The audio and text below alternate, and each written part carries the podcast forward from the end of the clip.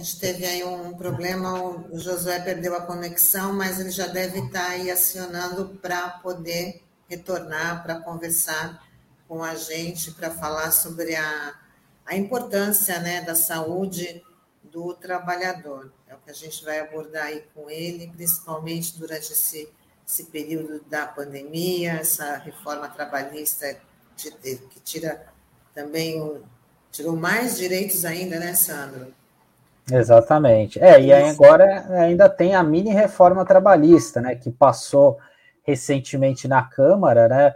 É, inclusive, nessa semana, o Conselho Sindical Regional da Baixada Santista, Litoral Sul e Vale do Ribeira, está encaminhando uma moção, um documento ao Senado, pedindo para que o, o, Senado acabe reprovando né, essa medida provisória, né, que é a 1045, é, barra 2021, é que inicialmente era para é, apenas prorrogar né, aquela questão da, é, do auxílio aos trabalhadores, né, do, do programa, mas é, acabaram vários, vários deputados incluíram várias emendas, vários jabutis e coisas que prejudicam de fato os trabalhadores, né, como aquela questão é, daquela carteira verde e amarela, né, que eles tentaram colocar lá atrás e acabou sendo passou agora é, nessa nesse projeto de lei da Câmara, né, e o que acaba colocando uns como se fosse uma espécie de trabalhadores de segunda classe, né, sem direito,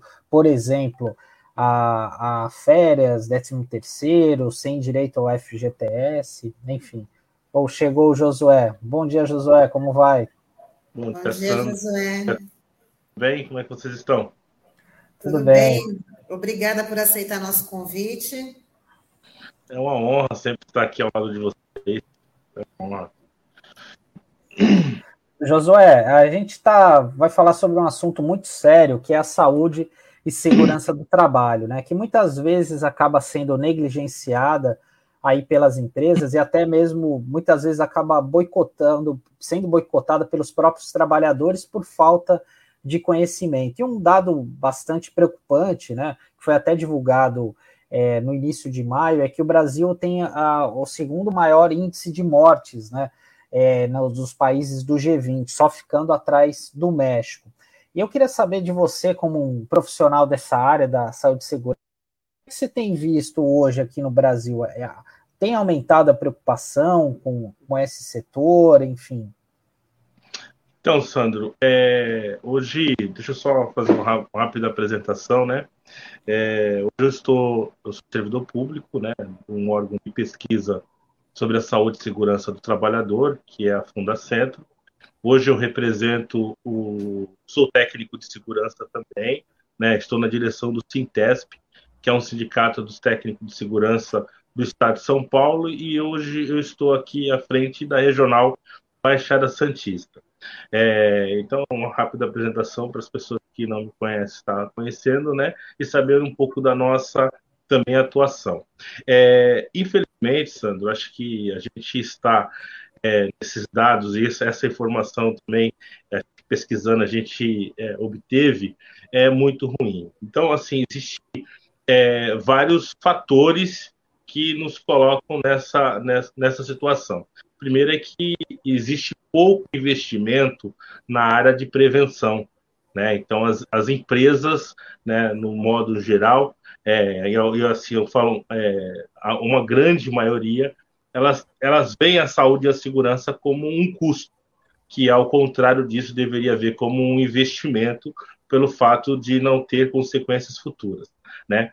E, e outra coisa que influencia muito né, nesses dados é a questão da política. Infelizmente, a política ela permeia né, o âmbito da saúde e segurança, e haja visto que no, no início do governo do atual presidente, ele é, disse, é, cancelou o Ministério do Trabalho, né?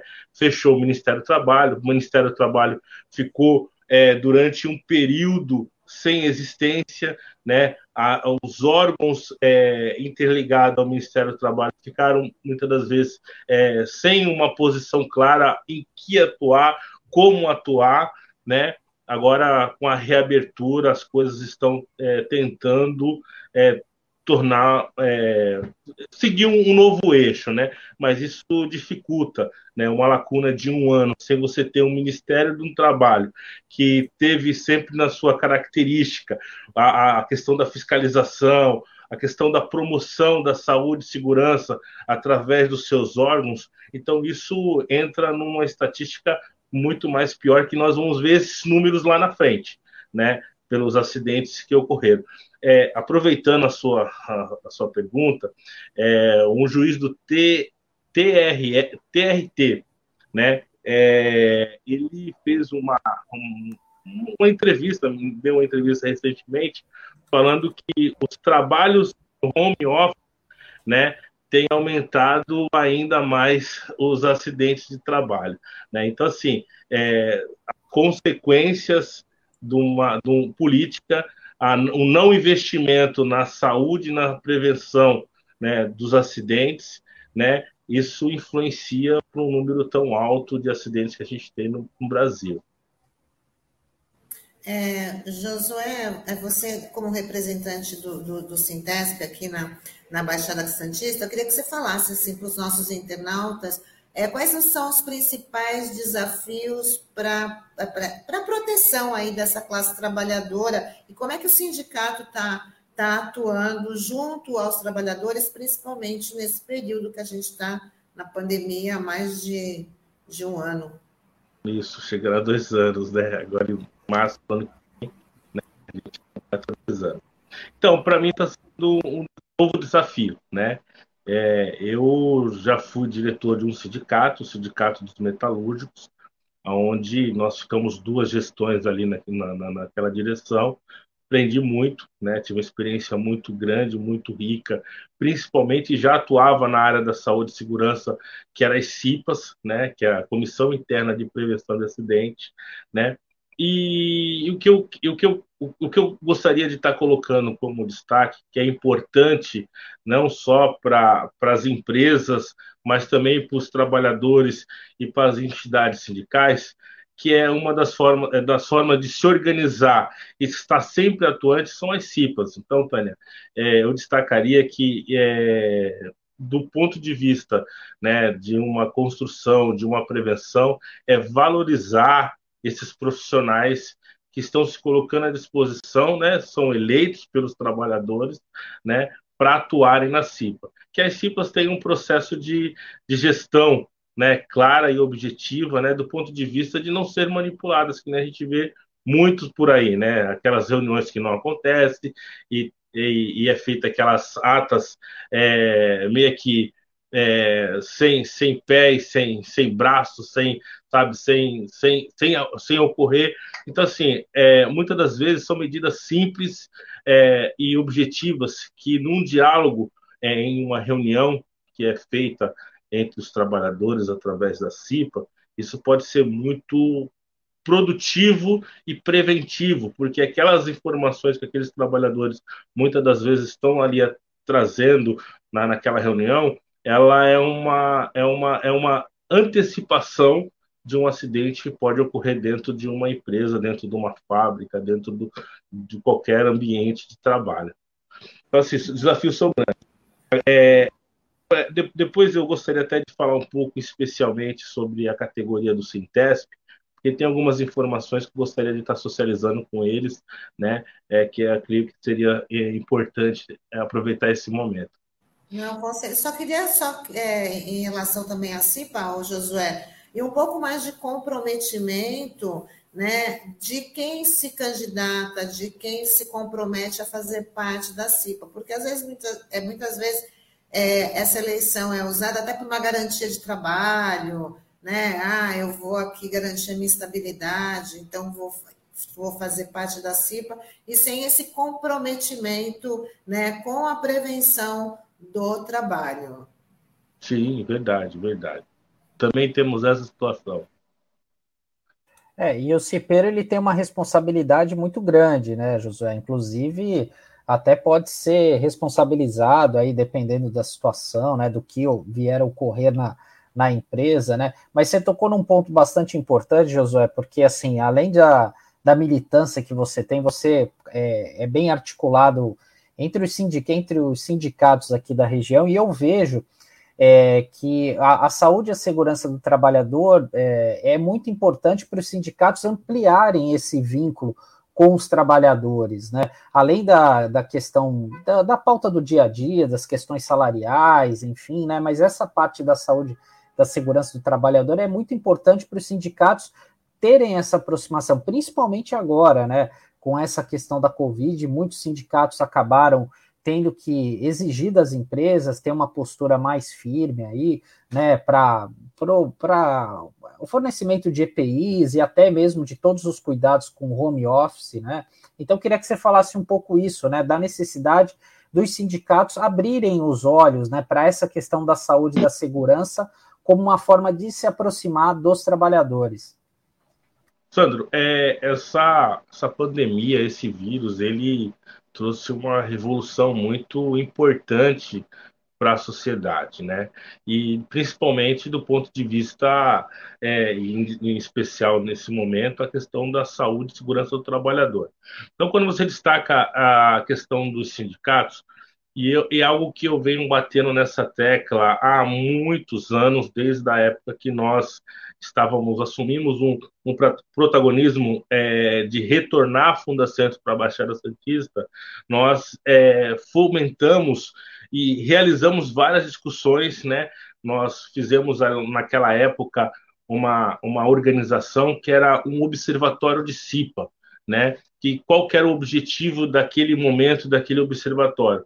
É, é, que as entidades sindicais tivessem sempre presente dentro das fábricas do ponto de vista de ter uma relação é, com os cipeiros, né, ter uma relação com a empresa, né, do, de, e, e, ser, e ser ali, é, estar presente, não do ponto de vista só de fazer as reivindicações convencionais que é, dos direitos, mas sim participar e, e trazer novas ideias e soluções para vários problemas que vêm ocorrendo, né, e vários acidentes que, que, que ocorriam é, dentro dali da, da, da empresa, enfim. Então, o objetivo nosso naquele momento era construir um observatório para que as entidades sindicais tivessem acesso né, tivessem as informações, tivessem dados estatísticos né, é, dos acidentes que ocorriam é, naquela, naquela empresa, naquela fábrica, naquele setor econômico. Né? Nós conseguimos, durante um período, avançar bastante. Né? Hoje, nós não temos é, esse trabalho por diversas é, situações, mas é, é, é, as entidades sindicais hoje têm um papel muito importante do ponto de vista de estar acompanhando, porque é, as, muitas empresas elas continuaram nesse processo é, de pandemia, né? Os trabalhadores, vou, vou pegar em destaque o Porto, né? O Porto é um dos setores que, que mais teve casos de Covid se nós, se nós, se nós buscamos, é assim, eu não, não tenho nenhuma uma estatística é, do ponto de vista numérica é, é feita, mas nós, nós vimos muitos casos né, de, de trabalhadores contaminados pela Covid-19, lógico que pelo, pelo processo do Porto ter ter, ter o contato com diversos países, né, com, diversos, com diversos estados. Mas isso é, mostra uma, uma ausência de uma preocupação por parte de vários setores das empresas de prevenção, né, porque ocorreu a, a contaminação. Então, não, não tiveram a capacidade de fazer um trabalho de prevenção que antecipasse. Né, a gente poderia estar falando nessa entrevista aqui agora, falar, ocorreu é, diversos casos de Covid, menos no Porto. Porto foi o que menos ocorreu isso, né? A gente poderia estar falando, nós poderíamos estar falando mais, né? Por terem adotado diversas medidas de prevenção, né? De acidente ou de contaminação, mas não foi isso, né? Então é, só eu conheço bastante pessoas que infelizmente morreram, amigos é, sindicalistas, amigos profissionais é, ligados ao porto e de outras categorias também, que evidenciam uma contaminação né, no setor de trabalho, no setor ali laboral. Sim, com a sua experiência. Hoje a gente relatou aí, você já deve ter ouvido falar também, que um tripulante de um de um navio de bandeira panamenha que está atracado aqui no Porto de Santos, né? Está em quarentena, teve um tripulante que morreu, tem outros tripulantes já contaminados, um estado grave, outros parecem que estão bem. Mas assim, eu queria que você falasse da sua, com a sua experiência em especialista em segurança do trabalho, que medidas que o setor portuário deveria ter adotado para poder diminuir aí a, a contaminação no porto é, entre os trabalhadores do Porto de Santos já desde o começo da pandemia. Como é que eles deveriam ter agido? Então, Tânia, assim, quando a gente fala num acidente, a gente não fala numa causa, né? A gente fala em diversas causas, né? Então, a pessoa sofreu um acidente, não foi simplesmente é, a culpa que nós ouvimos é do trabalhador. Essa é mais fácil de você eliminar, né? Então, a culpa é do trabalhador, está resolvido.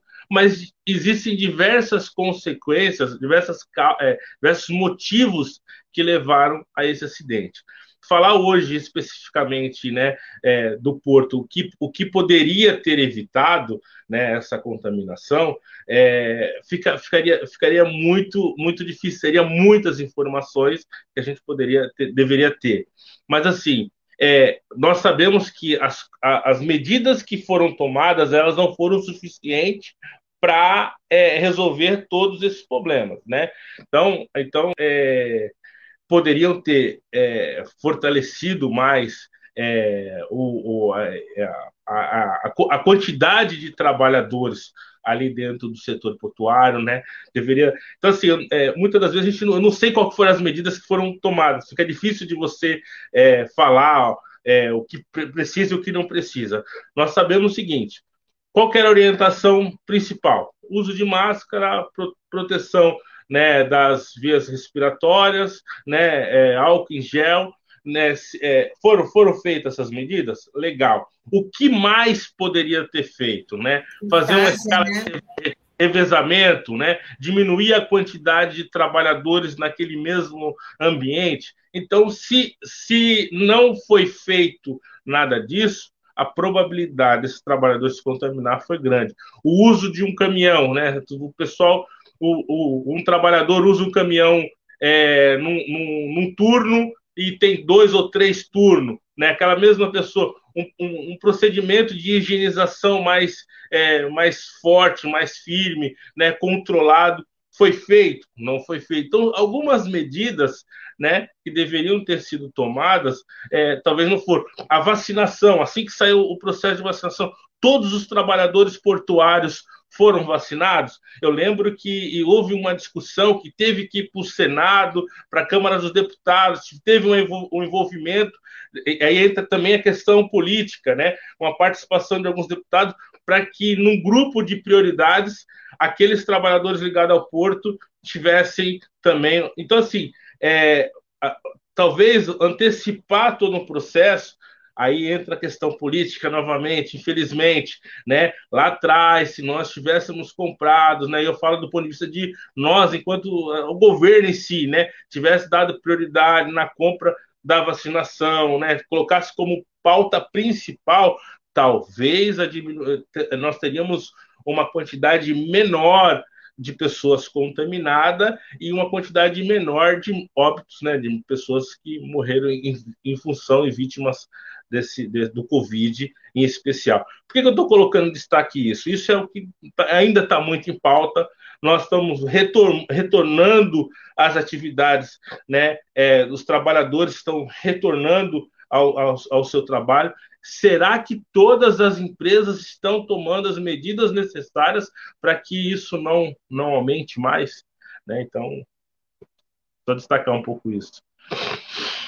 Tem uma questão aqui da, da por favor, é, da Fabiana Prado Pires, que ela fala: para o empregador, saúde e segurança sempre representou apenas custo. A limitação dos valores a serem pagos por indenização por danos morais, o que abarca indenização por acidente de trabalho e por doença acidentária, pela reforma trabalhista de 2017, agravou a falta de preocupação do empregador com as medidas de saúde e segurança? Então, é, eu, eu, eu, eu, sempre, nas minhas algumas palestras, eu sempre, eu sempre coloco da seguinte forma, né? É, Tânia e Sandro, e as pessoas que estão nos acompanhando, quanto custa uma vida? Para muitos vão falar, uma vida não tem preço, né? Uma vida não tem preço, né? Custa muito, né? Para alguns, para algumas empresas, uma vida custa 100 mil reais. Pô, José, mas como, como 100 mil reais? Não foi isso que aconteceu lá na barragem é, que caiu? Aquilo ali já tinha um, um, planejamento, cada vida custava 100 mil reais. Então, assim, é, talvez não, não respondendo um pouco da, da pergunta, né? É lógico que, assim, para nós, é, prevencionistas, para nós que atuamos na prevenção da saúde e segurança do trabalho, é, nós sempre vamos levantar essa bandeira que a saúde e segurança é investimento, não é custo. Né? Ela tem que estar como um processo de investimento, não como um processo de custo. Por uma lógica, né? e aí é uma das formações que eu tenho, eu sou engenheiro de produção, muitas das vezes na, na engenharia a gente aprende o seguinte, minimizar custo e maximizar lucro. Né? Isso, eu, nos cinco anos de engenharia que eu, que eu estudei, eu, eu, isso foi martelado na minha cabeça. Minimizar custo e maximizar lucro. E se eu tenho uma visão que o custo é a saúde e segurança do trabalho, eu vou minimizar custo dali. Entenda a lógica, né? Então, se a saúde e segurança é custo, então eu vou tirar, é, ao invés de ter os EPIs é, adequado àquela atividade é, laboral, né, de trabalho, eu vou tentar construir um, um, um, um EPI né, paliativo, né, que tenha menos custo. Né? Se é, o, o, procedimento é uma, é uma segurança coletiva né, é, dos trabalhadores, é, eu vou fazer algo simples, mas que não tenha muito custo. Se eu ver que o custo é muito alto, não vou fazer, né? Mas a gente sabe que aquilo ali tem vida, né? Mas para uma empresa o custo é 100 mil reais. Não sei para as outras, pode ser menos, pode ser mais, entendeu? E Josué, é, também tem algumas outras interações, né? Aqui, é, até antes a Fabiana tinha falado, ah, aqui, a TRT determinou que os Correios devem expedir comunicado de acidente de trabalho nos casos de empregados infectados pela Covid-19. Essa deliberação deveria ser ampliada para muitas outras categorias, inclusive trabalhador portuário. E realmente, né, isso a gente tem observado que tem sido uma raridade, até inclusive a gente é, já comentou aqui com Pardal a respeito desse assunto, né? A Fabiana também dizendo, é até estranho chamar de mini a atual proposta de reforma trabalhista, pois a retirada de direitos tem grande amplitude. Aí o Beto Arantes, Fabiana falou tudo, tinha que ser macro e não mini essa proposta de deformar ainda mais os direitos do trabalhador. O Wilton Reis Brito, muito trabalho e força grande, Josué Amador. Gratidão. Ed, Ed Carlos Alves Maia, boa, meu engenheiro. Já fiz parte da CIPA de várias empresas, sempre atuando na frente de trabalho. Boa. É, Josué, assim, é, aqui tem o pessoal falando muito dessa questão da saúde, da segurança, né, do técnico. Eu queria que você falasse um pouco da atividade profissional do técnico de segurança. Eu até faz, abrindo um parênteses aqui, tenho muito orgulho dessa profissão. Meu pai é, é técnico de segurança do trabalho, é aposentado atualmente, mas trabalhou durante muitos anos ali na, na área da COSIPA, né, nas empresas do entorno da COSIPA, atual Uzi Minas, é difícil para a gente se acostumar com o nome Uzi Minas, né? Mas queria que você falasse um pouquinho da categoria, Josué, e desse trabalho que você tem, que você pretende fazer aí à frente do sindicato aqui na nossa região.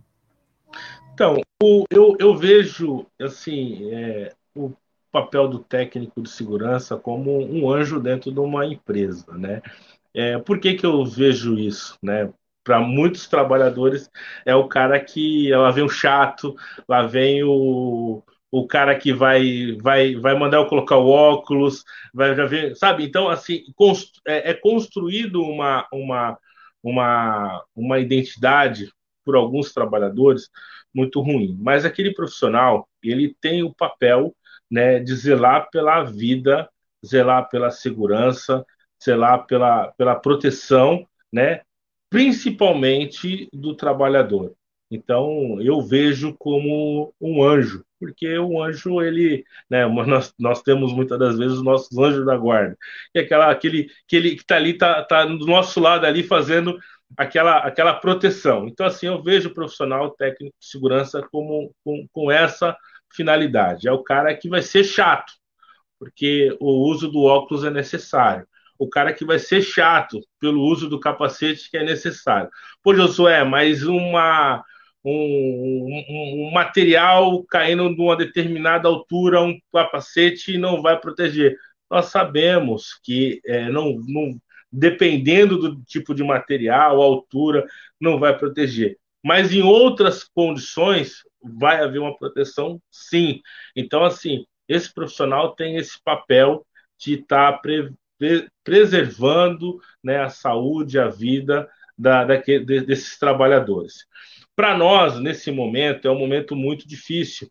Por quê? É, a, a quantidade de profissionais técnicos de segurança do trabalho dentro de uma empresa, ela entra numa lógica, é, primeira, atividade econômica, segunda, quantidade de trabalhadores, enfim. Então, assim, esse profissional, muitas das vezes, ele vai, vai poder atuar dentro de uma lógica, dentro de um quadrinho, tendo quantidade de trabalhador, risco da empresa para que tenha um profissional técnico de segurança. Com essa crise, com essa pandemia, muitos trabalhadores foram mandados embora. Isso reduziu né, muito a atuação desses profissionais dentro da, da, da, dessas empresas. Então, nós temos muitos profissionais, muito, muitas pessoas que se formaram, né, buscaram conhecimento e hoje, infelizmente, não estão atuando né, no mercado de trabalho. Nós temos uma grande expectativa de que isso, esse, esse cenário modifique, né, para que as pessoas possam estar, é, para que a geração de emprego aumente para que os profissionais atuem. Porém, algumas empresas que têm os seus profissionais, porém, algumas empresas que entendem que esses profissionais são importantes, elas contratam mesmo não, não, não tendo essa necessidade do quadro. E aí eu, eu, eu parabenizo as empresas que têm essa visão, né, do ponto de vista de entender que a saúde, a segurança, um profissional desse ela traz um investimento para a sua empresa do ponto de vista de não ter acidente, de, de qualidade do produto e por aí vai. É, para mim está sendo um grande desafio, porque assim, nós não temos uma, uma sede própria, né, como a maioria dos sindicatos, porque a gente não tem uma receita é, financeira que dê condições, né, que eu acabei de falar aqui, né, com, com, com, com, com, a, com a quantidade pequena de técnicos de segurança hoje atuando, nem todos os técnicos de segurança entendem a importância de ter um, uma representação sindical na, na, na, na, sua categoria, então nem todos contribuem. A gente tem uma quantidade muito grande de profissionais técnicos de segurança, mas nem todos esses profissionais eles vão lá e são associados ao sindicato. Mas a gente tem compromissos, e os compromissos com a gente que a gente, nós temos colocado aqui principalmente na Baixada Santista, e aí eu, eu peço a, a licença para poder é, só, só trazer algumas informações que eu julgo ser importante, né? E aí eu vou, vou ler aqui um pouquinho porque é um, é um pouquinho um pouquinho extenso, né? É, nós acabamos de celebrar uma convenção coletiva com, com as empresas do setor de hospitais filantrópicos da Baixada Santista, Litoral Norte e Litoral Sul do Estado de São Paulo. Então, essa convenção coletiva é especificamente para os trabalhadores aqui é, da Baixada Santista, né, que atuam em hospitais filantrópicos é, daqui da Baixada. É, foi celebrada a partir do dia 1 de maio de 2021, né, os técnicos de segurança, um reajuste de 7,59 e o piso salarial de R$ 3.146. É um piso excelente. Né? A, nossa categoria técnico de segurança é um dos melhores pisos profissionais que tem. Né? Infelizmente, a gente não tem uma, uma, uma quantidade de vaga muito grande, mas o piso é um dos melhores.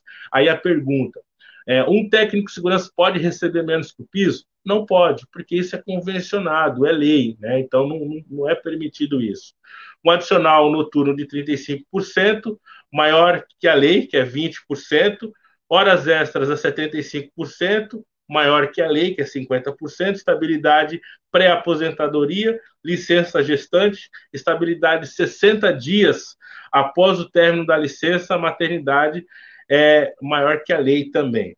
Né? Auxílio creche para os filhos de 6 anos, de 188 reais, cestas básicas no valor de 235 reais. É, e a vigência dessa convenção coletiva vai até maio de 2022. Então, assim, é, até dia 30 de 4 de 2022. Então, assim, são informações importantes, né, especificamente para a categoria dos técnicos de segurança. Agora, qual é o nosso, nosso objetivo aqui? É, a gente tem uma demanda muito grande dos profissionais da técnico de segurança, que eu sempre falo, um técnico de segurança ele atua, ele, ele tem atuação em todas as atividades econômicas. Né? E a Baixada Santista, volta a dizer, ela tem todas as atividades econômicas. Então, tem trabalhadores ligados ao porto, né? siderurgia, metalurgia, petroquímica, química, construção civil, serviço, aeroviário. Então, todas essas atividades econômicas, existe um profissional é, da área. Então, o que é sempre existe um, um, uma cobrança muito grande por parte desses profissionais é na qualificação.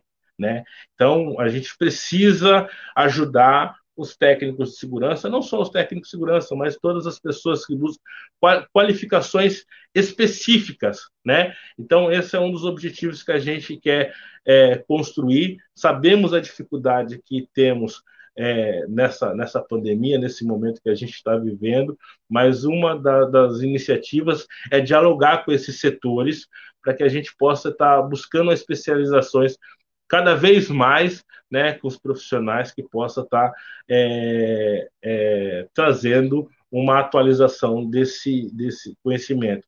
Trabalhadores em plataforma, né? É, o Ed é um que acabou comentou aí, é um, é um dos profissionais né, no ramo de engenharia que atua em plataforma, atuou bastante em plataforma. Então é um conhecimento que, que é que tem desse profissional que pode nos fortalecer e, e passar para outros profissionais técnicos de segurança a sua experiência. Então, a ideia é um pouquinho essa né, nesse período de gestão.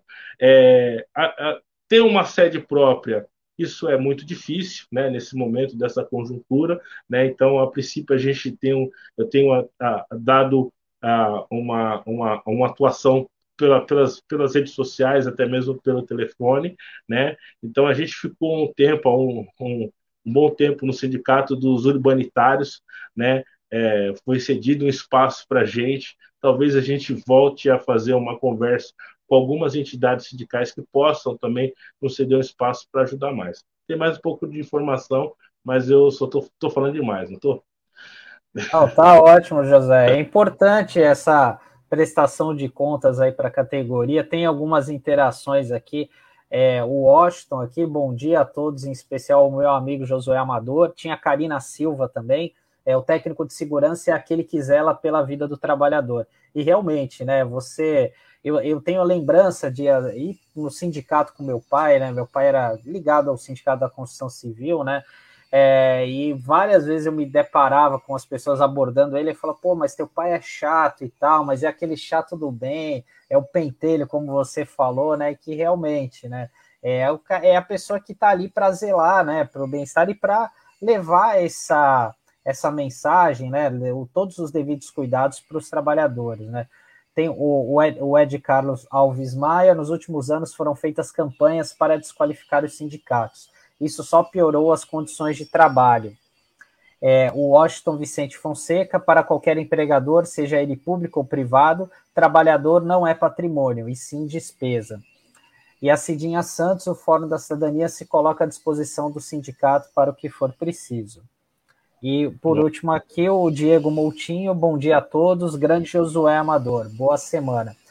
Josué, a gente está chegando no final, mas é, tem um último assunto que eu queria falar contigo, que é sobre a Fundacentro. Né? Eu queria que você falasse para os ouvintes, para quem está acompanhando a gente, a Fundacentro, porque eu sou testemunha é, do quanto o Josué se empenhou para viabilizar é, a, o retorno da Fundacentro aqui para a cidade de Santos, né? Que É, ele foi um dos caras que ajudou a articular no movimento sindical, até mesmo é, no movimento político, né? Uma das, é, talvez uma das grandes feitos, aí um dos últimos feitos da carreira política da Maria Lúcia Prandi, da, deputada que estava como deputada federal naquela ocasião, foi articular a, a volta da Fundacentro aqui para a cidade, né? Que acaba sendo um grande ganho aqui para o movimento sindical, para o movimento trabalhista local, né? E eu queria que você falasse um pouco da Fundacentro, Josué, a importância da Fundacentro nesse contexto que a gente está.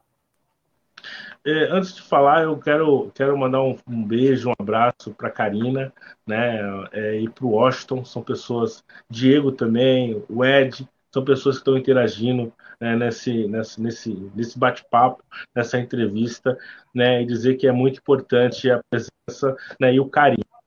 É, é, assim, para mim, esse, é, falar desse, desse, desse, desse momento histórico é muito difícil, pelo, pelo tudo aquilo que você falou, a gente lutou, a gente se empenhou, né? É, nós conseguimos, na época, um espaço cedido pelo SPU, houve uma reforma que teve um investimento é, muito alto, né, aonde nós tínhamos previsão ali de ter um auditório, de ter uma biblioteca, de ter uma sala de capacitação, de ter um espaço para os profissionais servidores públicos, né, que, que, que, e outros profissionais que iriam atuar. Infelizmente, é, por questões políticas, né, isso tudo foi, foi colocado em, em repouso. Por que, que eu falo em repouso? Porque, assim, eu, eu tenho um sonho, né? E aquilo que a gente sempre fala, né? Sonho que se sonha junto né, é um sonho que vai se tornar uma realidade, né? Então, e eu não desisti desse sonho, eu, eu ainda pretendo ver essa instituição que eu tenho muito carinho, muito respeito, né, ela sendo novamente um protagonismo da, da prevenção, né, da saúde, da segurança, né? Então é um órgão que tem mais de 50 anos de existência, é um órgão que fez vários estudos aqui na Baixada Santista, na época é, é, ligado a Petrobras, os trabalhadores, a questão do benzeno. Né? Então, não, eu não falo, estou falando especificamente aqui na Baixada, mas ela atua em todo o território nacional. Né? E hoje é, nós, nós estamos num processo é, muito difícil. Né? As coisas não estão é, da forma como nós gostaríamos que estivesse.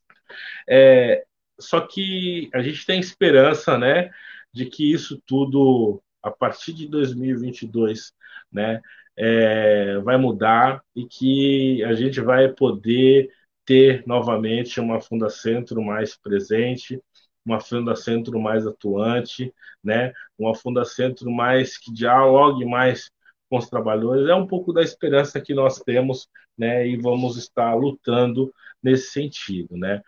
É, eu, eu tive o privilégio, né, e a honra de ter sido presidente da Fundacentro, né, no período, eu fui o primeiro servidor né, a estar na presidência, fui chefe da unidade aqui.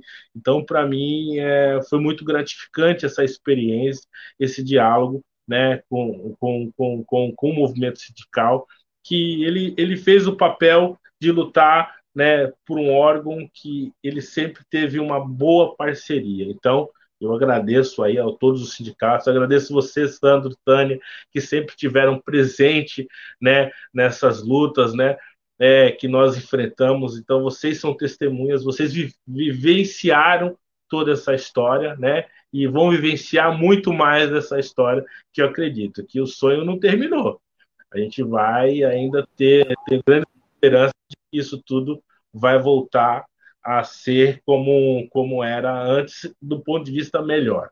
Então, não tenho, não tenho, não tenho é, nenhuma dúvida de que a gente vai, vai, vai fazer parte de uma nova história, de uma nova Fundação, enfim.